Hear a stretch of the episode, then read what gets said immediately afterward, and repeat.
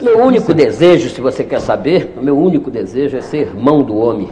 Seja ele negro, malabarista, ou esteja repousando ainda nas profundezas da guarda materna, ou vibre no pátio canto de menina, ou seja ele o condutor da jangada no fogo do crepúsculo, ou seja o soldado ou aviador de estranha energia. Oi, menina, você no outro dia não brincava de boneca? E aquele serra que está ao seu lado não empinava uma pipa? Olha, seu canto, seu destino, você não me queira mal, porque eu procuro me esforçar para conhecer todos os destinos. Eu quero conhecer o desespero de um ator quando ele treme diante do público porque esquece o texto.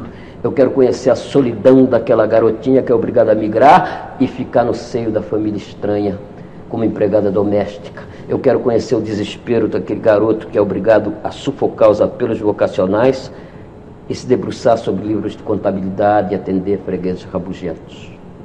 Eu fui tantas e tantas vezes o cantor das canções soluçantes, o carregador amargo da amargura, o sonhador dos sonhos inúteis, o perdedor de salário miserável.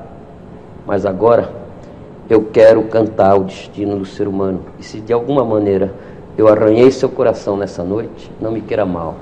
Arrebente em soluço e chora comigo, porque porque eu tenho esperança, porque eu tenho fé porque eu sou uma pessoa de teatro e por causa disso eu confio, confio muito, porque eu pus filhos no mundo e amo tanto quanto você, criança de hoje. Por causa disso tudo, eu só tenho um desejo. É o desejo de pertencer a você, assim como eu gostaria de pertencer a toda a humanidade. Salve galera! Começando aí um terceira margem da história 2022. É isso aí, tudo bem, pessoal? Então a gente acaba de escutar aí Plínio Marcos no desfecho do programa Roda Viva de 1988. Plínio é esse, esse tema de hoje que a gente vai debater aqui no Terceira Margem da História. Plínio Marcos nas quebradas do Mundaréu. É isso aí, roda a vinheta. Não serei interrompida. Os meninos passam liso pelos becos e elas... Os meninos passam liso pelos becos e elas, vocês... Oi, eu sou a Cris Paiva. Eu, a Paloma Morim, e essa é A Terceira Margem da História. Um podcast sobre cultura, arte, política e sociedade. Uma parceria com Ópera Mundi. E aí, gente, como vão? Todas as pessoas? Iniciando essa nova temporada aqui do nosso podcast que ainda resiste nessa pandemia, terceira guerra mundial. Estamos aí, né, Paulo? Estamos aí na terceira margem da história.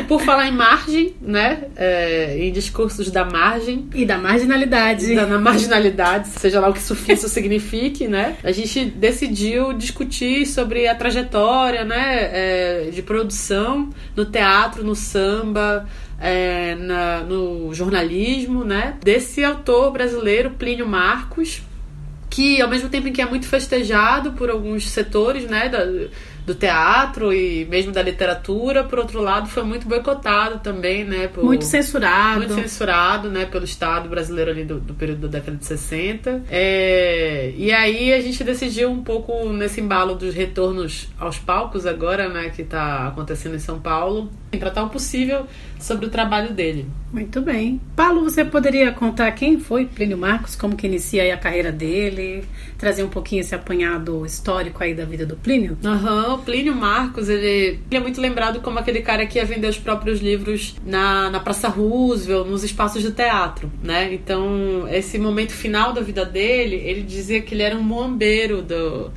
do, do livro, né? Que ele era um camelô do livro, porque ele vendia a, a, as produções dele de porta em porta para as pessoas. Mas isso não é todo o processo do Plínio. Ele, nesse final, ele um pouco adere a essa ideia de novo de que ele era um autor marginalizado. Mas antes disso, ele passa por muitos lugares, inclusive, é, é, enfim, famosos do teatro, da comunicação audiovisual brasileira, né, do, do jornalismo também. Mas então, fazendo esse retorno do tempo lá da Praça Roosevelt, ele vendendo os livros dele, dizendo que ele era camelô da literatura, a gente vai para Santos em 1935, é, quando nasce, né, Plínio Marcos. E aí ele, ele tem um momento já da vida da infância dele que ah, alguns, alguns é, biógrafos né, vão dizer que foi determinante para que ele entrasse aí nesse universo da marginalha, o universo das ruas, né? Que foi o fato dele ser canhoto e na escola em que ele estudava exigirem na época que ele é, escrevesse com a direita, né? Muito comum pra época, Muito comum. né? Até hoje, né? Tem gente que tem professores que ainda ou Eu educadores acho que, é um pouco menos, mas Uhum. acreditava-se, né, que tinha a ver com um lado de desenvolvimento que não deveria. Enfim. Uhum. É, cara, o Plínio Marcos começa literalmente à esquerda, À né? esquerda, exatamente. Depois ele vai né, recusar essa esquerda aí, mas até então, né, do ponto de vista, é, é, enfim, motor, né, ele era é, canhoto e aí a escola exigia que ele fosse destro e isso foi desanimando o jovem Plínio Marcos, né, imagino com 10, 9 anos, na quarta série, é, abandonar a escola. Ele abandona. Mas a questão do abandono escolar dele não se dá pela classe, né? Como a gente às vezes associa. E como é no caso da maioria, né? É, pela classe ou por uma questão de transfobia, enfim, alguma, alguma. ou do racismo, né? Algum lugar nesse sentido que seja de uma exclusão mais é, pautada numa identidade, né? A exclusão dele se dá por um processo de fracasso escolar mesmo no sentido do método, né? Nesse sentido de realmente bem técnico, biologicista, né? E aí ele vai mais pra frente começar a enxergar esse mundo das artes, né? Ele é filho de um bancário, né, Cris? E de uma dona de casa. Sim. E ele, ele mais tarde se apaixona por uma garota de circo. E... É bem uma história de circo, né? É, é a, a velha história de circo, né? Ele se apaixona pela bailarina ou, né, ou pela trapezista, né? E aí ele começa a se envolver com o circo. Mas um dia eu fui ver um circo e fiquei fascinado com aquela coisa. Era um amigo meu que ia cantar e eu vi, tinha uma moça bonita lá. Eu falei, eu era meio gago, mas era atrevido pra Ga- Gago? Gagagago. Que, que, que, que É. você falava que, que, que, que, E quando que- ficava não- nervoso era daqueles gagos que piscava olho, cuspia, batia pé, até peidava. Falar não falava nunca. Aí fiquei lá no circo, E como é que era o nome do palhaço, você lembra? era Frajola, que já, Era, Frajola. que já era o meu apelido de garoto. Né? Bem- E maquiava, fazia uma cara.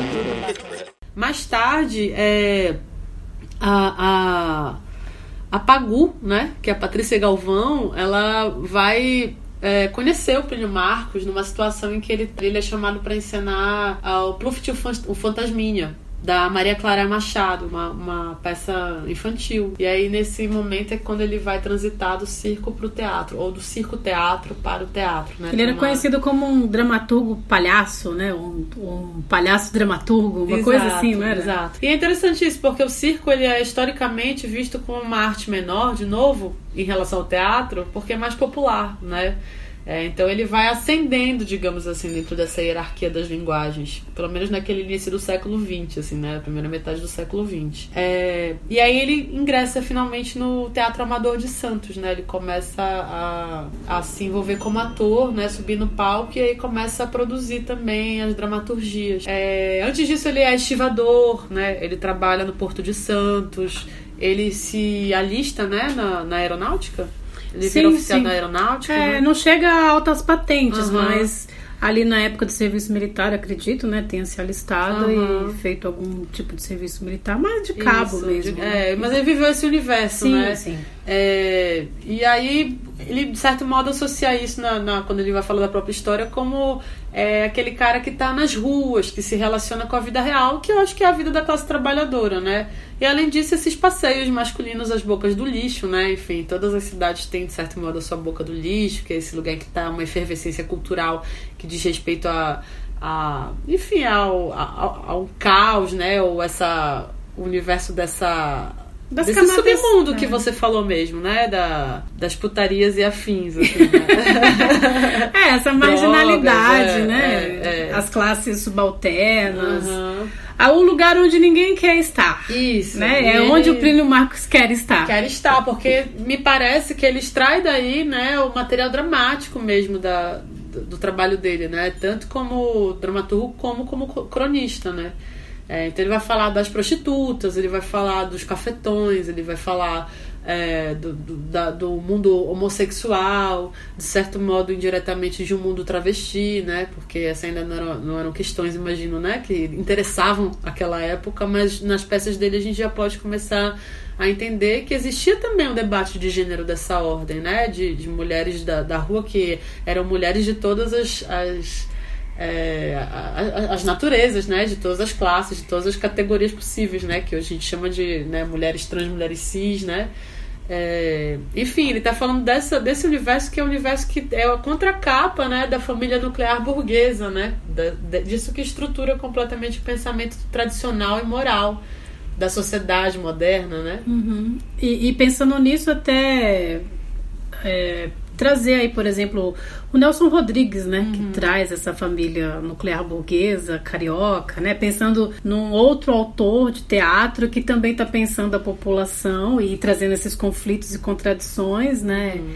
É claro que o Nelson Rodrigues ele é o oposto. Eu estou trazendo o Nelson Rodrigues Perfeito. porque também o, o Plínio Marcos, ele, assim como o Nelson Rodrigues, escreveu crônicas de futebol, né? Uhum, e eu acho que eles têm esse ponto de encontro, apesar de um estar tá falando das classes altas do Rio de Janeiro, classes médias cariocas, e o outro da, das classes subalternas, da classe trabalhadora, os dois têm um ponto em comum aí, né? Sim, eles se arengavam, né? Tinha uma briga dos dois, assim, ó. ao mesmo tempo que os dois se gostavam. E gostavam no sentido de admirar o trabalho um do outro. Uhum. O, o Plínio, enfim, é, publicamente manifestou apreciação a, a, ao, ao, texto do Nelson Rodrigues, dizendo que ele é um homem das letras, é um homem das palavras, mas ao mesmo tempo espinafrou o Nelson Rodrigues, assim, é, mais de uma vez na coluna que ele tinha, né? No, o, enfim, o Clínio escreveu alguns. É, jornais, né? A Folha de São Paulo escreveu na Veja, Última Hora, né? Anteriormente. Então ele, ele, eles vão também entrar em, em, em, briga, né? Porque o Plínio, na, assim, na ditadura militar, ele vai ser super perseguido, vai ser censurado, e o Nelson, por outro lado, né? Tem uma relação, né? Com, com os militares, com uma alta elite aí, e faz mais uma, uma faz mais um papel ali de neutralidade, né? Então nesse momento histórico, esses, os artistas que ficaram tentaram ficar a neutralidade acabaram sendo vistos mais, né, é, como inimigos, assim, né? Então, o Plínio fala que o Nelson trabalha servindo a empresa, a empresa é a Globo, que ele só ele vestiu a camisa da empresa e esqueceu a humanidade dele, que ele já não tem mais como opinar, né? Enfim. Mas os dois estão nessa linha mesmo que tu falaste, né? Hum. Da família, né? A família burguesa como um alicerce mesmo da, da sociedade, né? Sim. É, e por falar nisso, né, então o Plínio vai estrear em 59 o texto dele Barrela, né, nesse Teatro Amador de Santos. É, e dizem, né, os historiadores também, os biógrafos, que Barrela nasce da notícia de um jornal, né? Assim como Queiro também mais tarde, né?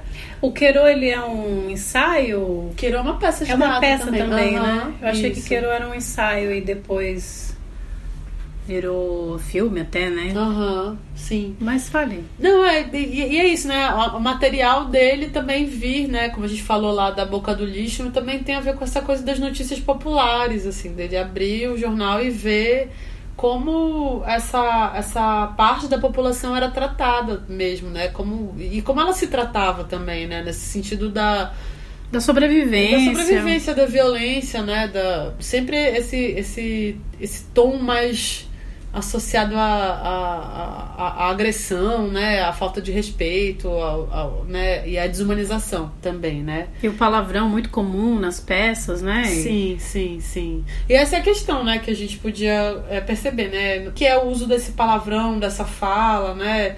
É, em Dois Perdidos numa Noite Suja, né, tem uma que é uma das peças mais é, famosas dele, né, mais importantes e que foi muito muito encenada também e que virou filme também.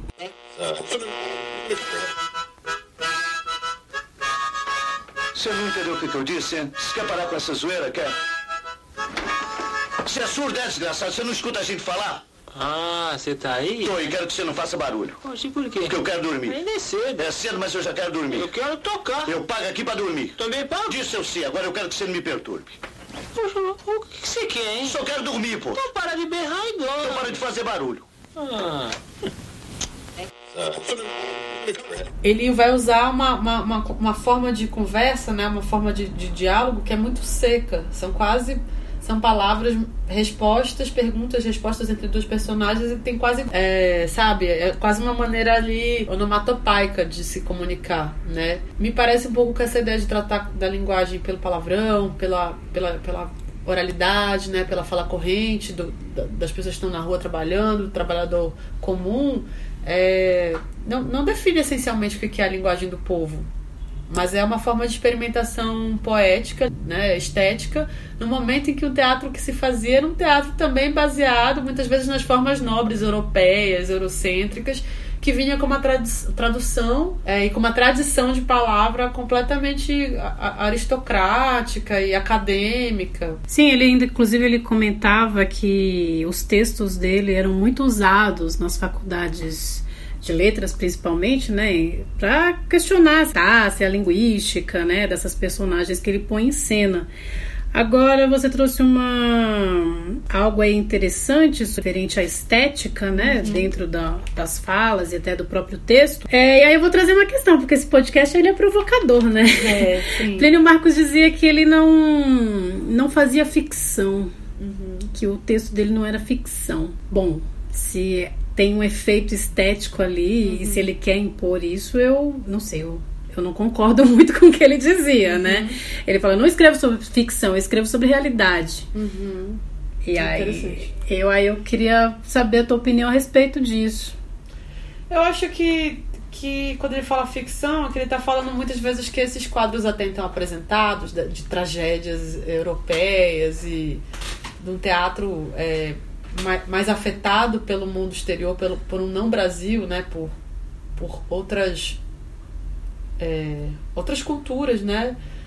Já era, já vinha abstrato, já, já era ficção nesse sentido, né? Tá falando de uma sociedade que não é a nossa, uhum. né? E aí, quando eu acho que quando eu falo não escreve ficção, é isso. Eu não estou escrevendo sobre uma sociedade que não é a minha. E a realidade seria essa sociedade que é a minha. Mas que também mas, não deixa de ser ficção, né? Exato, mas nesse sentido que você está falando, eu concordo completamente. Eu acho que, às vezes, também o, o Plínio Marcos é, é, tem umas frases de efeito, assim, sabe? Umas que para mim são muito interessantes e outras que eu acho que é mais esse. Aí esse é um ponto importante, né?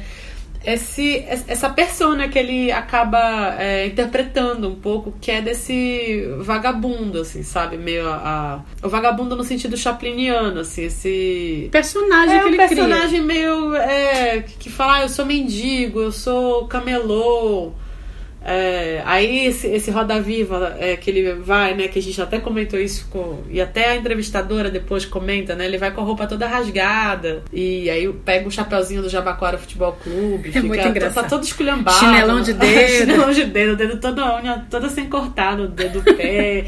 Uma coisa assim meio. Parece um pouco. Sabe? Talvez os contemporâneos vão falar, não, mas o Plínio era assim mesmo e tal.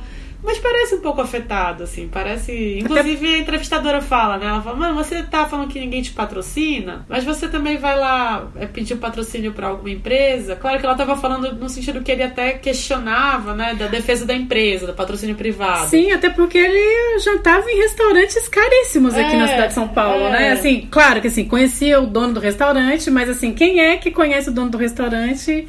E vai lá é, e janta. ele era uma figura celebrada. Mas o que ela fala é isso: você vai pedir um patrocínio com sandália de dedo, com. Só que ela estava nesse ponto de patrocínio privado. E, e, o, e o Plínio, ele tem também vários textos de jornal em que ele está discutindo políticas públicas. Ele é Sim. dessa geração que é, ainda faz essa crítica ao, ao mecenato é, particular, né, é, privatista que vai combinar no que a gente tem hoje, na verdade, que são essas leis de isenção fiscal, né? Que é um monte de banco é, é, patrocinando a cultura. As pessoas, apesar do intelectual de país subdesenvolvido ser sempre um marginal de classe média querendo ganhar status através da cultura, as pessoas já começam a perceber de que a gente tem que lutar pelo mercado interno. Embora a política oficial nos leve a fazer festival, por exemplo, de literatura para tentar conseguir mercado fora, o pessoal da, da cultura oficial que se infiltrou no cinema tente pegar e falar assim, nós vamos conquistar o mercado interno, a, a base da, da categoria profissional já começa a entender que nós temos que lutar pelo mercado interno, E é um absurdo a gente pensar que vai vender filme para os Estados Unidos ou livro para a Alemanha, quando na verdade a gente não consegue colocar um livrinho na banca de jornal aqui da esquina, sabe? Não conseguimos colocar um filme no, no cinema de bairro. Essa, esse é o grande problema. Então, é essa tomada de consciência de que a gente tem que lutar pelo mercado interno começa a tomar conta da categoria, de uma categoria que vive realmente marginalizada porque nós não temos um meio de, pro, de, de produção. Então. É, mas ele fazia um pouco esse. Me irrita um pouco isso. Ele fazia um pouco tipo do. Essa persona. É, que é essa coisa meio do artista de classe média que. Que é, fala é meio Cazuza, eu sou, eu sou burguês, mas eu tô do lado do povo, então eu não sou tão burguês assim. Não, não é você que define isso, uhum. né? Não é não é falar que não é burguês que define, né? São outras condições aí. E aí eu, eu fico um pouco, um pouco não, bastante curiosa sempre de olhar para esse tempo e ver que só quem fala desse tempo no teatro são pessoas brancas. Uhum. Aí eu penso um pouco, isso, isso nos dá uma classe, né? Se a gente sai da raça, a gente chega numa classe. Então, de novo, você vai ver quem são as pessoas que estão lá envolvidas com ele Santos no começo. É a Patrícia Galvão, é o Sérgio Mamberti, é o Cláudio Mamberti, é, o Marco Antônio Rodrigues, que já é mais contemporâneo, que ainda está vivo, está atuante, é um diretor é, super interessante.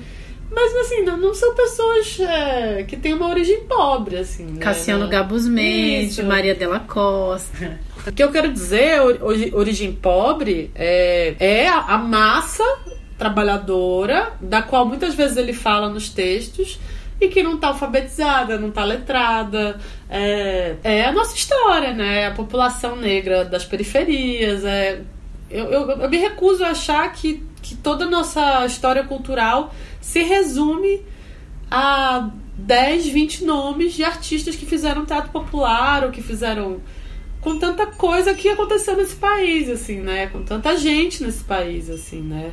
É, então eu acho que ele cai um pouco nesse clichê, sabe? De Ai, ah, porque os artistas passaram fome naquela época. Aí você fala, não, para, sabe? Não, não, não diga isso do, do Guarnieri. né? Não, não, diga isso do Boal, que o cara tava lá passando fome. Eu não, eu, não, eu não acho justo com quem passa fome, sabe? Ou com quem passou fome e morreu de fome. Eu não acho justo com a Carolina Maria de Jesus, claro. que morreu pobre, sabe? Que uhum. morreu esquecida. Então, é, às vezes eu acho que a gente eu sei que é chatinho isso, mas deveria pormenorizar um pouco mais de onde vem essas narrativas, assim. Uhum. É chato porque as pessoas, ah, lá vem, né?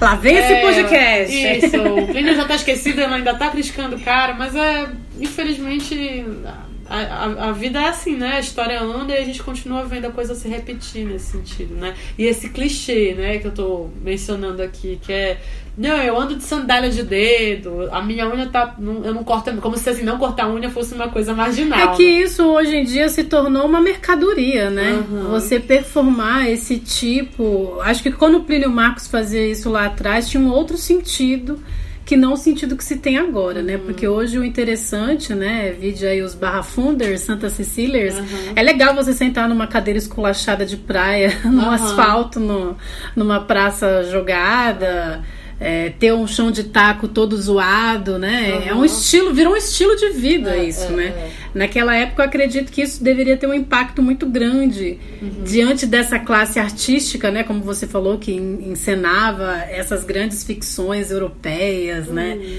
Devia ser um choque. Sim. E o Plínio Marcos não podia supor no que se tornaria esse, uhum. entre aspas, né, estilo de vida ou esse projeto de vagabundo brasileiro chapliniano, assim, né? Que de fato, é isso que tu falaste, se torna uma mercadoria e do quanto mais esculhambado, melhor, mas muitas vezes a pessoa que vive no esculhambado ou que vive numa situação mais precária é, não tem nada de melhor, né? Ela quer, enfim, ter, ter uma vida diferente daquela que ela tem, né? Enfim, é, só acho que virou uma, realmente uma economia. Economia da miséria, assim, assim ah, não, mas eu, nossa, eu, eu tô sem grana. Aí você fala, pô, o cara, o cara é rico, sabe? E aí fala que tá sem grana e, e fica fazendo apologia a comer mal, comer ruim, beber. Porque ele pode beber e comer caviar na casa dele, e aí entre os- as pessoas que ele quer que entendam que ele é um cara do povo, ele vai e, e, sabe, e fica faz, performando esse lugar. E eu acho que isso, gente, isso não é um problema no Brasil, não é, não é nenhum, nenhum grande problema. Só é uma coisa que tem caracterizado uma classe média artística. É só isso. E eu não acho que esse era o projeto do Plínio, porque aí eu escuto os textos do Plínio, eu vejo as peças, eu leio as peças, eu vejo um artista com o que o Alfredo Mesquita, né, que é um, enfim, um pesquisador de teatro, professor, vai dizer, né, é, do autor de teatro, que ele tem urgência de dizer o que ele quer dizer. Que em, em, em face de um autor de romance, por exemplo, né, o, o, o de romance, ele sabe que aquele, aquele texto que ele está fazendo vai demorar para acontecer no leitor, né? Porque a gente lê um romance e às vezes ro- romance se demora, né? Um Dostoiévski vai se demorar, né? Ou, sei lá, um, um livrinho fininho vai se demorar também, né? Agora o teatro, ele é imediato, né? A imagem da, da Neuza Sueli na Valha da Carne, né? Que é uma peça de 67, ou seja, já tá ali no coração da ditadura, né? Em que ela Impactante. come, a cena final, que ela tá comendo o pão com mortadela. Eu fico arrepiada. E ela fala: será que eu sou gente? E a peça acaba. Isso daí é, é de- é uma densidade estética profunda que a gente já não separa o estético do político. Une de novo uma coisa que foi separada na modernidade, assim, né? Porque é uma contundência de um discurso político fudido e também é uma contundência imagética.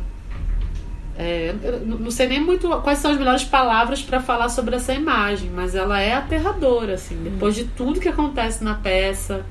Quer resumir um pouquinho a peça para as pessoas saberem do que a gente está falando? É, essa peça ela é muito interessante porque, inclusive, também ela virou um filme na década de 60, 70, se eu não me engano. E depois, mais É. tarde, virou outro filme, né? A E Vera Fischer depois fez- dos anos Aham. 90, a Vera Fischer fez outro filme, mas eu queria falar do filme com a Glauci Rocha e com o Jess Valadão, que eu acho que é uma montagem muito legal pro cinema. Viludo! Quem me chama? Vem cá, quarto 3. vai. Eu vou acertar o pasto dessa bichona, você vai ver. Não vai machucar ele. Deixa comigo. É doido pra fazer o enxame, ele chama a cana. Essa bicha não é doida nem nada. Toma cuidado, hein, Vadinho? Vê lá o que tu vai fazer. Não, pode deixar. Vai por mim. Chamou, Neuza Sueli. Entra, bichona. Vai entrando. Com licença. Vai entrando, seu porco. Oi, o senhor tá aí, seu padre? O que, que você acha, hein? É, o senhor que quer falar comigo ou é a Neuza Sueli? Eu adoro esse nome, Neuza Sueli. Deixa de frescura e fecha essa porta. Então trata-se de uma prostituta, né, que é a Neuza Sueli, e ela tem o seu cafetão, que é o Vado, né? E eles vivem num quarto de uma pensão, talvez aqui nesse entorno, Bom Retiro, aqui na cidade de São Paulo, né? E ela é explorada por esse homem, né? Tem uma dependência aí afetiva com ele, e até também tem uma questão de proteção, né? Ela se alia a esse cara até para se proteger nesse submundo. E tem uma figura, né, que é o veludo, que tá aí também, que faz a limpeza dessa pensão e que rouba a Neuza Sueli, rouba o Vado, né? E aí começa a se estabelecer esses conflitos entre, esses três personagens. E muito intriga- intrigante, e recentemente, né, Paulo, é, a gente teve a montagem do Navalha na Carne Negra, que eu achei que é a, a expressão mais profunda é, dessa linguagem do Plínio Marcos na contemporaneidade. Assim. Eu acho que o Navalha da Carne Negra ele consegue de fato é, ilustrar e demonstrar quem são de fato as pessoas ali do submundo, da boca do lixo paulistana e de todas as metrópoles aí. Aham, é, eu também achei uma das melhores peças que eu vi em muitos anos, assim. E só uma observação, Paulo, pra gente ver como isso foi, vamos dizer assim, evoluindo. A primeira montagem é com a Tônia Carreiro, né? a queridinha lá do, Sim, de uma- É. Copacabana. E na atualidade essa montagem vem realmente pra escancalhar, assim, não, pera Uhum. lá, quem são de fato os marginalizados nessa sociedade? Isso. O que é interessante, a, e a atriz que faz é a Lucélia Sérgio, né? Que ela faz na, nessa montagem que a Cris está falando da Navalha na Carne Negra. É, E todos os atores em cena, é, todas as pessoas que participam desse, de, desse conflito, né, são pessoas negras. E é interessante porque tiveram que fazer uma peça chamada Navalha na Carne Negra para é, constituir do ponto de vista realista, né? Porque essa peça podia ser uma peça simbolista, ou seja, as personagens podiam ser garrafas, podiam ser. Entende o que eu quero dizer? Tem, tem, um, tem um registro também aí da imagem, né? E aí essa peça nos dá um registro que é realista, porque ela corresponde ao real. Então, para a peça poder acontecer do ponto de vista realista, ou seja, poder corresponder a algum índice da realidade no sentido da imagem, tiveram que fazer navalha na carne negra, de tão embranquecido que o teatro é, né? Uhum. Então, de certo modo, é, o Plínio estava lutando por um teatro que falava sobre é, é, a condição da sociedade no registro realista, naturalista, né? Mas é, muitas vezes isso foi perdido, esse lugar da, da racialidade das personagens por um problema do teatro que é da ordem também social, que é quem são os atores e as intérpretes negros que estavam dentro desses contextos para é, rea- realizarem na época essas personagens, né? Não é porque não haviam atores e atrizes negras, né? Aí a gente lembra, por exemplo, do Teatro Experimental do Negro, né? Que é uma Uhum. manifestação da década de 50 e 60. Mas essas pessoas talvez não estivessem nesses núcleos, que eram esses núcleos fazedores, né? Da, da- de uma cena mais insensada ali de teatro. Né? A gente tem essa argúcia do Marcos em Navalha na Carne, a gente vê também essa, essa precisão né, no texto e na organização do conflito. Enfim, todas as outras peças, né, é, mais dos anos 60, 70 ali, ou dos anos 50 também, então Barrela, é, Navalha na Carne, Homens de Papel também é de 67, é, temos o Abajur Lilás, mais pra frente tem um, um espetáculo que vai um pouco em outra linha, que é Balbina de Ansan, que vem de textos é, literários dele, né? É, temos Quando as Máquinas Param, que eu também mencionaria, que é um excelente espetáculo. Fala um pouquinho 1971. do Quando as Máquinas Param, que eu acho que é uma peça muito interessante do ponto de vista de discutir as questões é, de classe social, de gênero. E embora isso não seja explícito, né? E inclusive a cultura do futebol, né? que tá aí nas masculinidades e, e como isso vai interferir também no cotidiano. É, bom, quando as máquinas param, se trata de uma história do Zé, né? Ele é um operário que foi demitido, tá desempregado e tem a sua mulher, a Nina, Nina que é costureira e tá bancando ali a casa naquele momento, né? E o Zé, por não encontrar trabalho, ele fica jogando futebol com os moleques ali da rua, né? E isso de uma certa forma traz um incômodo aí pra Nina, né? Que tá ali no corre, vai, vai fazer o vestido da, da mulher lá, que não paga ela nunca, e atrasa, enfim. E é uma história trágica, né? Porque ao fim ela. Tô dando um spoiler, tá? Contém spoiler.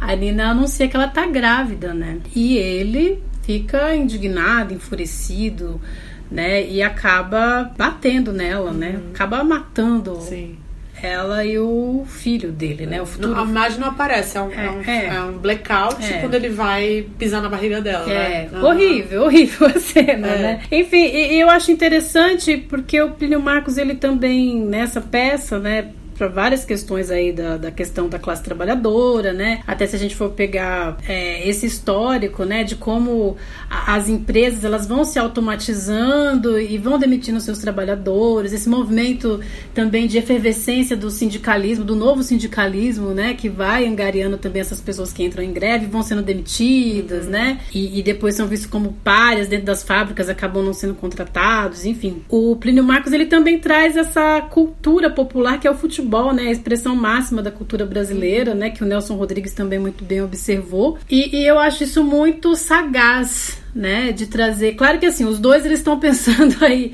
dentro de suas obras o futebol de uma maneira diferente, né? Claro que a gente não pode deixar de, de mencionar aqui que o futebol também foi a marca e símbolo da ditadura militar, né? Como forma de exaltar essa nação brasileira, essa união entre os povos, mas que o, o futebol também ele demarca o único, a única atividade que a pessoa pode é se divertir o final de semana. Vejam só, já diziam lá os novos baianos, né? O maraca numa tarde de domingo, né? Então, era a expressão máxima da classe trabalhadora também.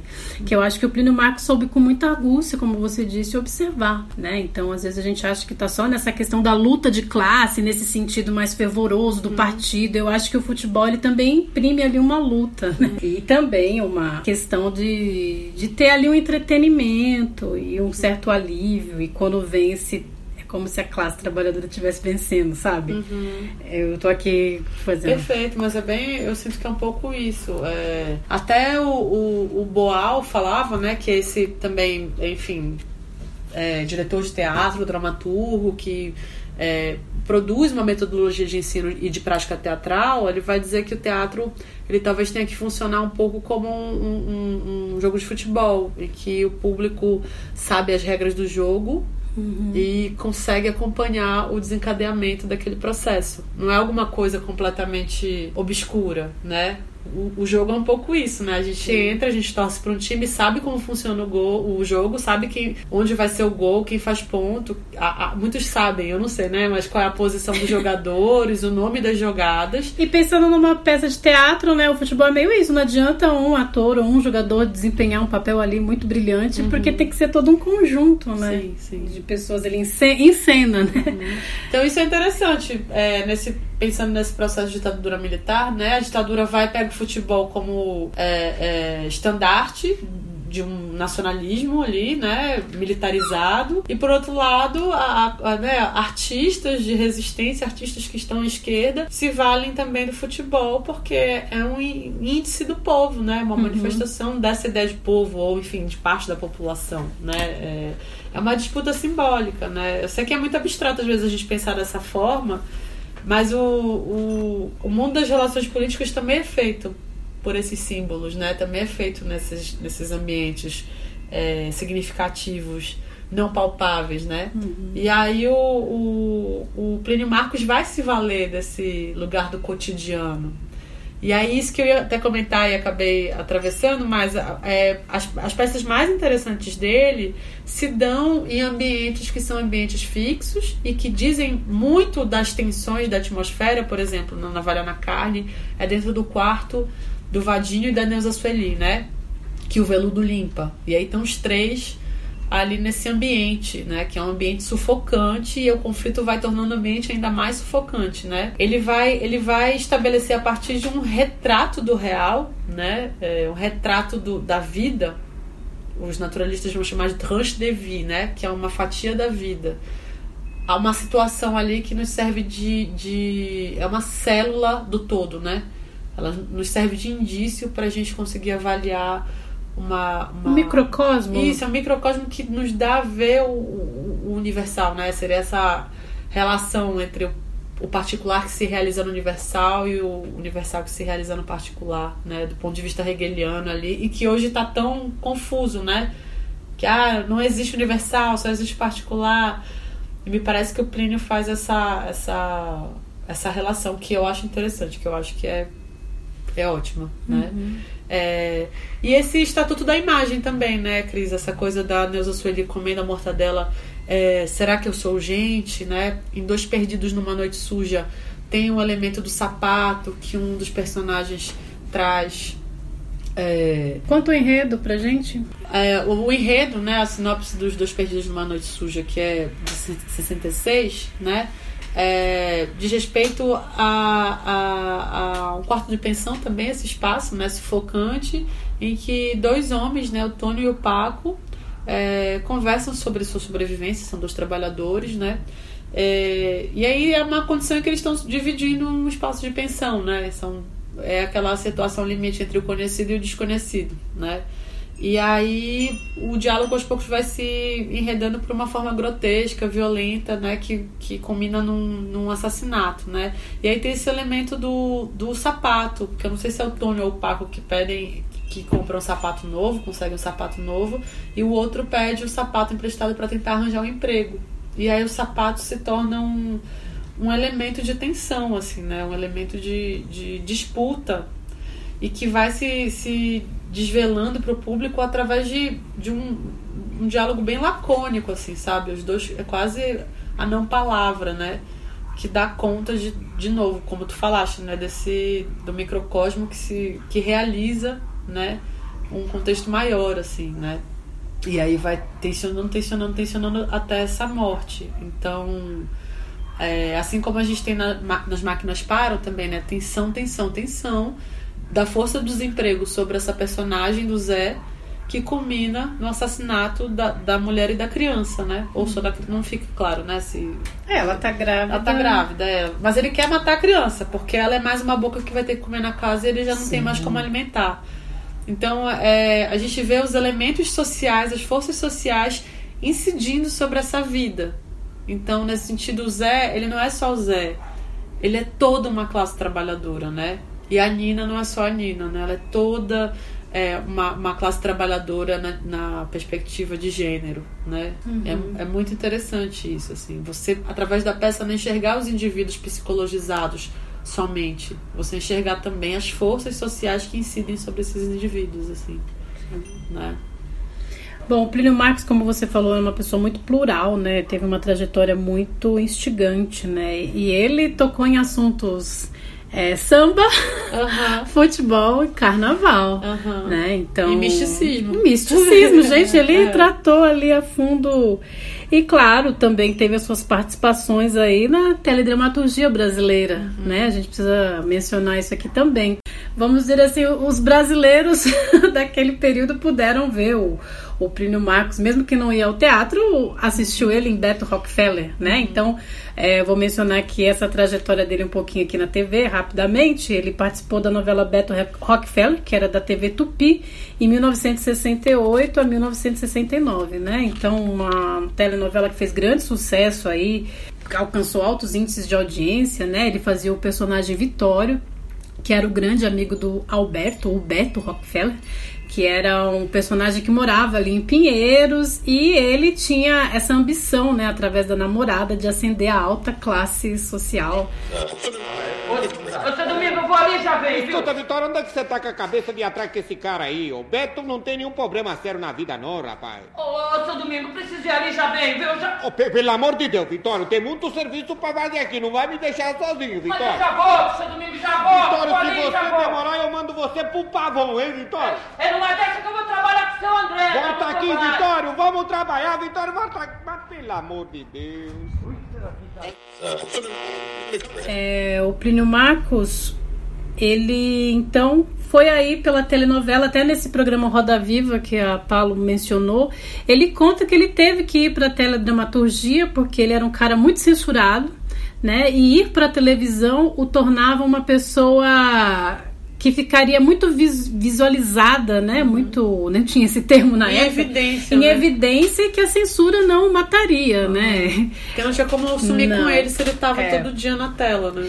É, Barrela, por exemplo, que a Paloma mencionou, foi censurada por 21 anos, né? Só, só pôde ser mencionada mais tarde, nos anos 80. Em relação à censura, o Plínio, ele foi preso é, em algumas ocasiões, né? Para esclarecer para as autoridades, para os censores, em 1968, né? Ele foi preso e depois foi liberado, né? Por intermédio do Cassiano Gabus Mendes, né? Que era diretor da TV Tupi, inclusive.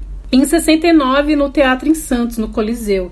Né? Ele, se negou a parar a peça Dois Perdidos numa Noite Suja, que tinha sido censurada, e aí, por intervenção da Maria de la Costa, ele consegue sair da prisão. Então, assim, tem pessoas influentes aí na, na dramaturgia e da televisão brasileira que também estão ali junto com o Plínio Marcos para que ele não seja preso é, e morto né, pelos, pelos ditadores. A gente só tá falando isso dessas relações de rede pra não parecer que o cara é um herói, porque acho que a gente aqui recusa um pouco esse lugar, né? Uhum. De herói, vilão. Mostrar, igual as peças dele, mostrar quais são as forças e as eh, circunstâncias materiais que operam na, Uhum. né, na, na- na trajetória dele política e artística, né? E ele mesmo reconhece nessa entrevista, né? Vou pra televisão porque eu sei que eu não vou ser preso, né? Então, como ele conhecia essas pessoas influentes dentro da televisão brasileira, ele acaba atuando aí nessa novela. É, bom, e falando de samba, né, que é outra questão que o Plínio Marcos aí ele se aventura a, a, estudar e a atuar também, né? Em 1964 ele tem um texto para um espetáculo, né? De música popular brasileira que se chamava Nossa Gente, Nossa Música e que mais tarde né, é, foi encenado aí pelo Grupo Quilombo e dirigido pelo Dalmo Ferreira no Teatro de Arena, né, que veio aí a, a fazer parte desse, dessa trajetória dele dentro da música, que mais tarde né, em 1974, o Plínio Marcos ele vai gravar né, o, o álbum chamado Plínio Marcos em Prosa e Samba. Eu conto história das quebradas do Mundaréu, lá de onde o vento encosta o lixo e as pragas botam os ovos.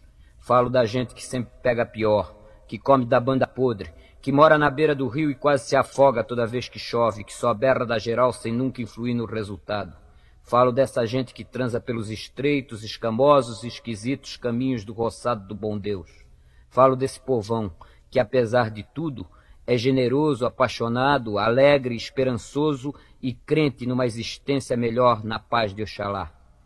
Quem quiser saber o meu nome, não precisa nem perguntar. Eu me chamo Plínio Marcos, sou pagodeiro do lugar. O samba é a forma da gente minha falar dos seus mais ternos sentimentos. E é nesse embalo que eu vou. Vou contar do samba da Paulicéia e de sua gente, que é do tamanho do mundo, porque não se acanha de contar as histórias do seu pedaço de chão de terra firme. Com licença dos mais velhos, vamos de samba. Oi, seu Dionísio da Barra Funda, inocência mulata da camisa verde e branco, Nenê da Vila Matilde, Bitucho, Marmelada, Jamburá, Simvaldo Cambuci, Nego Braço, Carlão do Peruche, Belobo, Pé Rachado do Vai Vai, a gloriosa Alvinegro do Bexiga, Patunágua, Vassourinha, seu Zezinho do Morro, Ô dito caipira da Unidos da Vila Maria, a todos vocês que estão no samba desde o tempo do tamborim quadrado e do do barricão, tempo em que a polícia acabava com o pagode na base do chanfralho, tempo que o negro para sustentar samba na rua tinha que fazer e acontecer. A todos vocês eu peço licença. Dona Sinhá da Barra Funda, Dona Eunice do Lava Pés, Donata, senhoras de valor provado nos desfiles da avenida, a benção, tias, e licença, que eu vou falar do samba da Pauliceia. Ô Juarez da Cruz da Mocidade Alegre do bairro do Limão, ô Eduardo Basílio da Rosas de Ouro da Vila Brasilândia, Ângelo do Vai Vai, Feijoada e Chicletes do Vai Vai também, alô Mestre Mala, irmão lá do Tatuapé, o dono do samba, alô alô Renato Correa de Castro, alô alô Sarmento, vocês todos que são do samba, me deem licença que eu vou falar do samba da Pauliceia. Vou contar a história de Geraldão da Barra Funda, Zeca da Casa Verde, Tuniquinho Batuqueiro, três histórias do samba de São Paulo. Vou no balanço do samba dos batuqueiros de Santa Isabel. E vou na paz de Oxalá que me guarda e guia. O Geraldão é filho de Dona Augusta, conhecida na Barra Funda como Negra da Pensão. O Geraldão ia entregar as marmitas e logo ficou conhecido na Barra Funda como Negrinho das Marmitas. Mas bolinho de carne vinha sempre na primeira panela, por isso que ele engordou. Agora o que eu quero contar e o que pesa na balança é que ele entrava na Alameda Glete para entregar marmita e ouvia samba. Chegava no Jardim da Luz, era só samba. Subia os Campos Elíseos, era só samba. Chegava no Largo da Banana, pouca banana e muito samba. Ali a curriola se juntava para descarregar caminhão. E enquanto não via caminhão, armavam a roda do samba. Iam jogando tiririca. Ô Geraldão, como é que cantava o tiririca?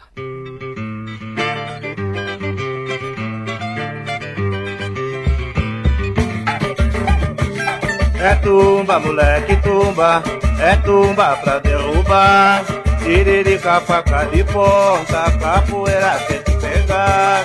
É tumba, moleque, tumba, é tumba pra derrubar. Tiririca, faca de ponta, capoeira quer te pegar.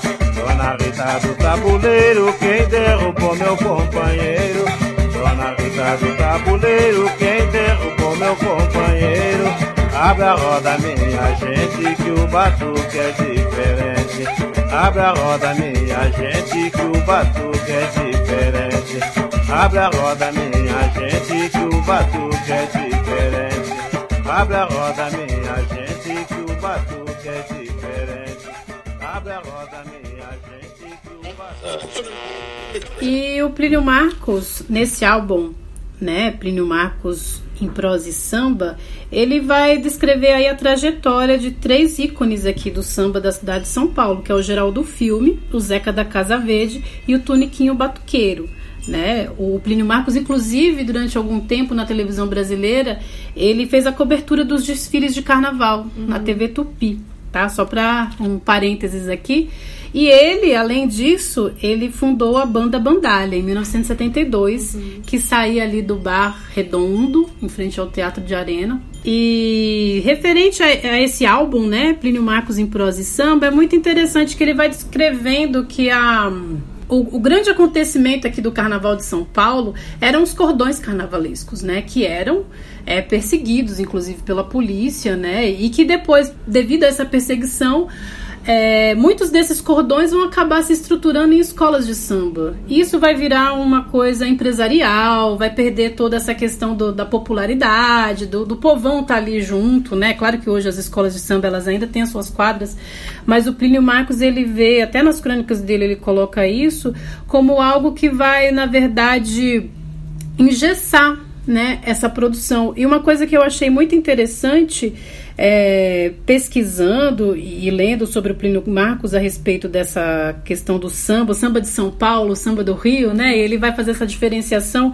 que o samba aqui de São Paulo ele tem os seus pés muito fincados nos cantos de trabalho. Então essas pessoas que eram escravizadas no interior paulista, elas acabam vindo aqui para São Paulo e vão fundar esses cordões carnavalescos muito inspirados nessas canções de trabalho, né? Então, aqui na Barra Funda a gente vai ter o Largo da Banana, né? E que no intervalo dessas entregas, né, que chegavam os caminhões do interior e o trem com os carregamentos, eles dançavam a tiririca, né? E aí vai, vai, vão se criar aí os cordões.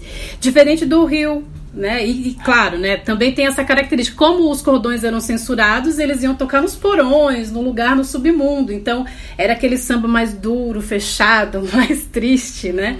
Enquanto que no Rio de Janeiro era um samba na casa das tias, né? Então, a galera, claro que assim, o samba também perseguido, a galera ia pro morro, a polícia mais dificilmente subia, então era um, um samba mais aberto, mais livre. Ele vai fazer essa diferença entre os dois tipos de samba que são criados, né?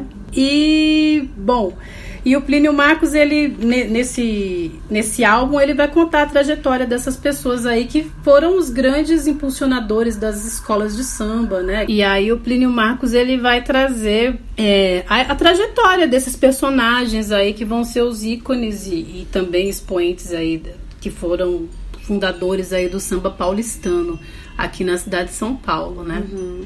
Nesse sentido, eu acho que até a gente tem pistas para entender por que, que ele foi é, tão também. Ele, ele, depois de ascender ao sucesso, foi marginalizado né, pelos espaços de pesquisa acadêmica, do teatro, né?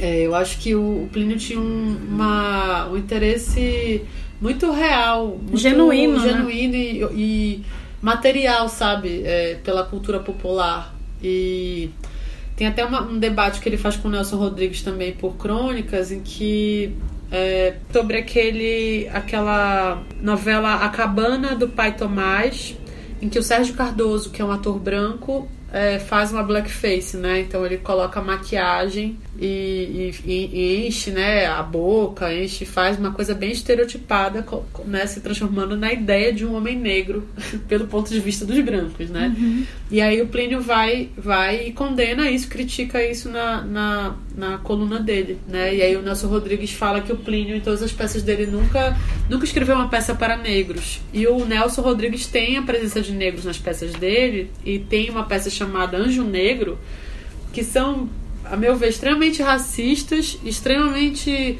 é, estereotipantes, assim, sabe? É, do, do, que é o negro, né? Então, o negro sempre vem como hipersexualizado, como forte, como uma figura grotesca, muitas vezes, né? E o Plínio, ao mesmo tempo que nunca escreveu nas peças dele a indicação da cor da pele, né? é, o que abriu precedentes para o embranquecimento, mas ao mesmo tempo o que ele falava, eu acho interessante, é que ele queria que realizassem as peças dele os bons atores. Então, o Milton Gonçalves, por exemplo, fez Barrela, né? É, ele fala, é, você se esqueceu de lembrar que o Milton Gonçalves foi o Barrela, talvez para você ele seja branco, né? Porque eu, na verdade o Nelson estava mais interessado na estereotipia do negro e agrediu o Plínio do que pensar essas questões, né?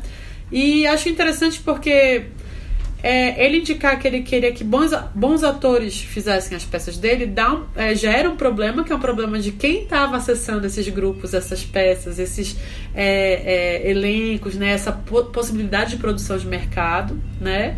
Quem eram essas pessoas, né? É, porque existe uma certa é, também o um embranquecimento desse, de, desse do, do, modo de produção do teatro, né? Mas por outro lado, aponta para um lugar muito interessante que seria uma um futuro desejado do, do Plínio é que, em que essas condições raciais já não fossem mais debatidas, né? E que o negro e o branco, a questão não fosse a cor da pele, mas fosse realmente a questão fosse mais localizada nesse lugar da meritocracia mesmo, assim. Porque de certo modo na arte existe meritocracia, né? Tem que existir, né? Uma certa singularidade ali no desempenho do ator, né?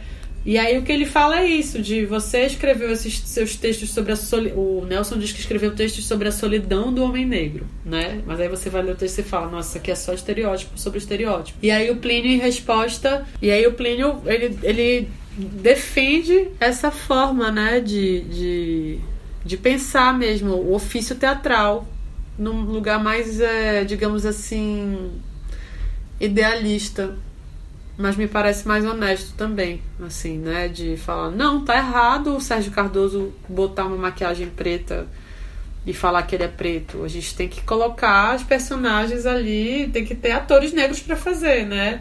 É, e até o momento em que tenham tantos atores negros que isso já não tenha mais que ser discutido, né? Que essas presenças não sejam é, pela perspectiva da ausência, e sim pela perspectiva da, do preenchimento, né? Da, do, da, da completude, né? Uhum. Só lembrando que Barrela é uma peça do Plínio Marcos que trata da, de uma noite na prisão, né? Um jovem chega na, na prisão e aí vai se estabelecer o conflito entre aqueles que já estavam na prisão e esse jovem que chega e tem uma situação de estupro que é muito chocante para a época, né? Uhum. O estupro de um homem, né? Dentro de uma situação prisional, uhum. é é, quem puder ler o texto. Tem muitas peças do Plínio Marcos que estão disponíveis, os textos na internet também, né? Hoje em dia é uhum. fácil o acesso. É isso aí. É, então é isso, né? O processo de ditadura foi censurado, viveu essas questões, né? Essa, essa condição de perseguição. Ao mesmo tempo tinha uma rede, né? De classe, uhum. né? É, que, que, e aí o Mino Carta também acho que é bom lembrar, né? Que foi editor da Veja, depois criou Isto É, agora é editor da, da Carta Capital. Ele disputou muito Plínio, ele defendeu muito Plínio, né?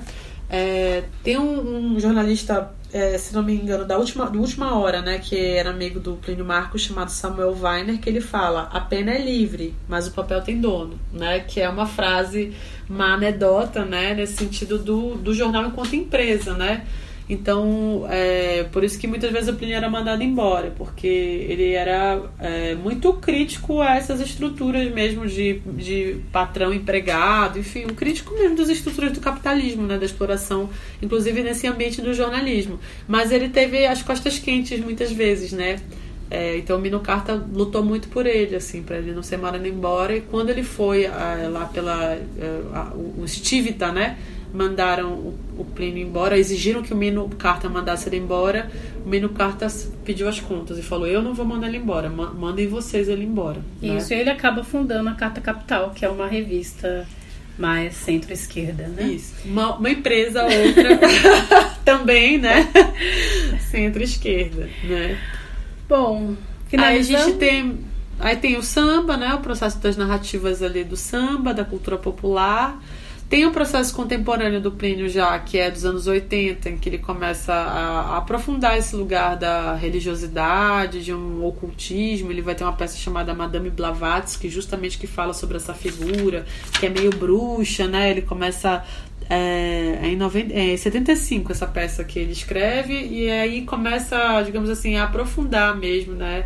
essa relação com o espiritual, assim, de. Que eu acho que também pode ter a ver, não quero fazer uma, um determinismo aqui dele, que ele passou por uma cirurgia, né? Problemas de saúde. Eu, eu tendo a achar que as pessoas, quando passam por algum processo individual, algum processo tendem a se apegar a questões mais religiosas, mais ocultistas. Mas eu acho assim. que o humanismo dele, É. como a gente comentou, a gente conversou antes do podcast, né?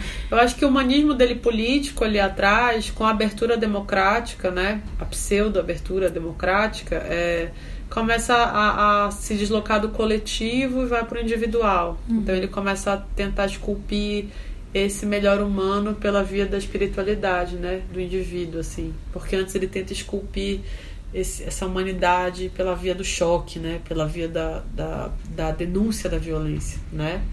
É, Existiria um Plínio Marcos hoje, Paloma? Nossa, que pergunta difícil. Ele tem, ele tem uma tem uma, uma turma aí, né, que foi um pouco na linha dele, né? O, o Mário Bortolotto, né, que aí seria uma coisa meio Praça Roosevelt ali. Ele tem alguns textos que mostram esse universo de prostitutas, de, das drogas, da cafetinagem, da...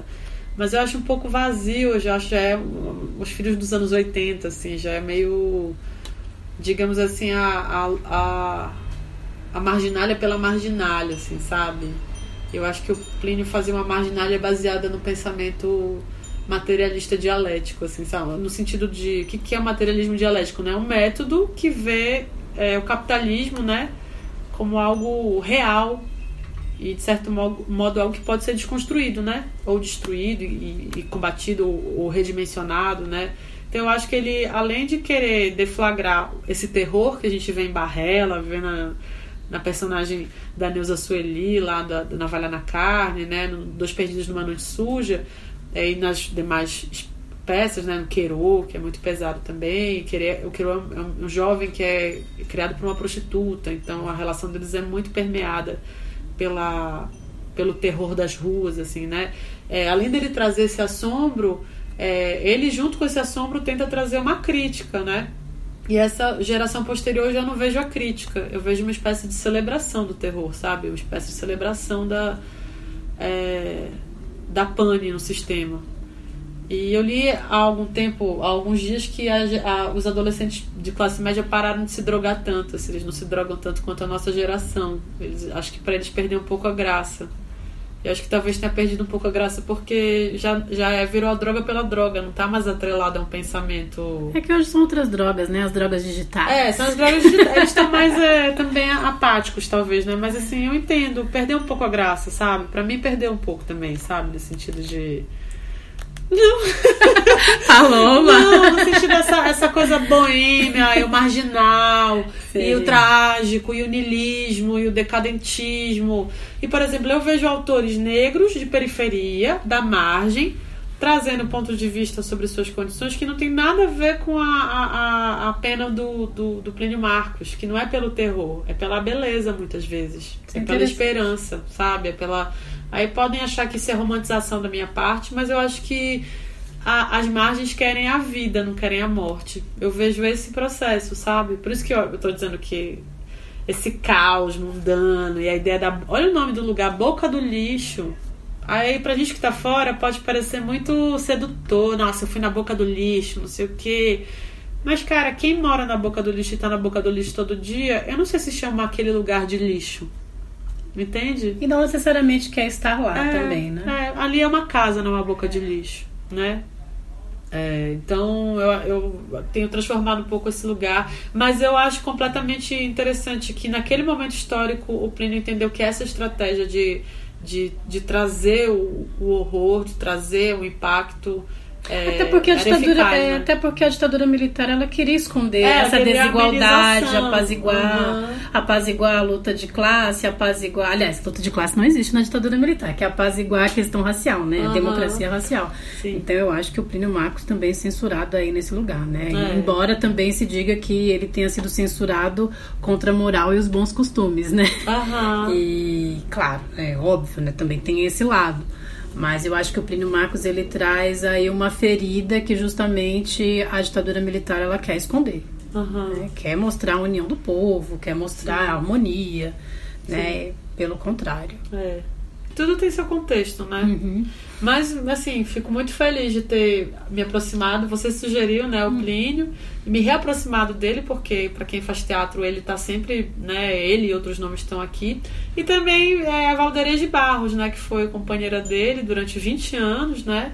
É, e aí eu li também na, nesse livrinho a crônica, a crônica dos que não têm voz, que é um livro de três autores, né? O Javier Arancibia Contreras, Fred Maia e Vinícius Pinheiro, editado pela Boitempo Editorial, é, que fala né, das crônicas do, do Plínio e fala de alguns momentos da vida dele. E aí tem relatos da Valderez, que eu acho que é importantíssimo citar aqui, que ela muitas vezes é, fazia a, a, Datilografia? a datilografia, ela datilografava os textos do Plínio. Então, muitas vezes, é, ele também ditava por telefone à distância para ela é, os textos, né? E aí ele, inclusive, convocava ela a participar autoralmente do, do- da escrita. Ele falava, inventa, cola com outro, faz, faz desse jeito. É, aqui ela diz, né? O mais engraçado é que houve uma época em que ele viajava tanto que passou a ditar a crônica pelo telefone, dizendo: escreve isso aqui, inventa, junta com outra. Sempre acabava saindo alguma história nova. Risos, né? Então a Valderez contando essa história, ela ri, dizendo que ela tinha uma participação enorme, né? Na autoria daqueles textos, mas era vista como uma participação técnica, porque ela estava datilografando é, como se ela não tivesse é, também, né, o seu, a sua Autoria. enfim, a sua autoria, a sua criatividade ali, né, na situação. Muitas mulheres viveram isso com seus companheiros que eram autores, né? É, existem indícios da Susan Sontag ter escrito toda a, a- uma tese ali desse companheiro dela, que eu não lembro o nome agora, mas que é também um intelectual norte-americano, do próprio Machado de Assis com a Carolina, né? Do Marx, né? Tem uma Uhum. relação com a mulher dele e com a filha. Então eu acho importante, porque a Valderes de Barros ela é conhecida por causa de uma personagem que ela fez no Laços de Família, que era uma novelinha aí do, de Leblon, né? É a mãe da Capitu. Uma senhorinha, não sei o que. E as novelas italianas, é, né? é, mas o que eu queria só mencionar é que ela, na velhice, ela já fez essa senhorinha boazinha, meio bobinha, não sei o quê. E no teatro ela é écuba, sabe? Ela é uma, uma tra- tragédia grega, é uma personagem enorme. Então é uma autora que eu acho que, uma artista, autora também, né? Atriz que também merece ser aplaudida, assim. E que tava do lado, ombro a ombro com o Plínio Marcos nesse processo de construção desse teatro, né? Dos- das quebradas do Mundaréu. É isso aí, finalizando aqui esse bate-papo 2022, né? Aham. É, a Paulo fez a indicação aí desse livro. Quer indicar mais alguma coisa, Paulo, aqui para os separei nossos mais três livrinhos que- telespectadores? que acho que são ótimos Telespectadores não, os nossos Ouvintes. Ouvintes, é que é, É, rádio. é. Enquanto a Paulo procura aqui os seus livrinhos, quer falar já? É, pode ser. É, então, Escute as Feras, que é um livro da Natasha, Na- Nastasia Martin, que é uma antropóloga francesa é, que vive uma experiência com um urso, né, na, numa região ali da, da, da Sibéria. E é muito interessante como ela desenvolve essa relação é, do corpo dela com a antropologia, com o mito, o sagrado, o material, moderno. É uma loucura o livro e eu tô achando muito interessante. Aí um outro livro que eu queria indicar, que é uma coleção, chama O Livro do Disco, que são ensaios sobre discos importantes na cultura, não só brasileira, mas discos internacionais também. Aí eu tô lendo, lendo Milton Nascimento e Loborges, Clube da Esquina, que é um ensaio sobre esse disco, né, esse, esse material do Paulo Thiago de Mello. Né? E é isso, são esses os livros que eu gostaria de indicar. Bom, eu vou indicar aqui um espetáculo de teatro, né? Da nossa. Aqui também de autoria da nossa participante, Paloma Franca Morim, porque ela tem vergonha de divulgar os trabalhos dela. Bom, enfim, tá em cartaz no Grupo Folias a peça chamada Sete Pisos, de dramaturgia de Paloma Franca Morim e direção de Dagoberto Feliz. Um elenco incrível, com Alex Rocha, Clarice Moser, Luiz Seixas, Marcela Vicentini e Marcelos Bengueli, né? Então, se vocês estiverem afim aí de assistir esse espetáculo que eu vi, eu recomendo, é muito interessante. Tá? Vai discutir aí questões raciais, questões de ordem política e também aí sociais da nossa terra Brasilis. Essa é a indicação que eu faço aí para vocês. Muito bem, obrigada. Vamos encerrando esse episódio com a música Silêncio no Bexiga, de Geraldo Filme, na voz da queridíssima Beth Carvalho. Até a próxima, pessoal. É, gente, valeu. O sambista está dormindo. Ele foi, mas foi sorrindo. A notícia chegou quando anoiteceu. Escolas, eu peço silêncio de um minuto. O bexiga está de luto. O apito de pato na água emudeceu. Silêncio, está dormindo. Ele foi, mas foi sorrindo. A notícia chegou quando anoiteceu. Escolas,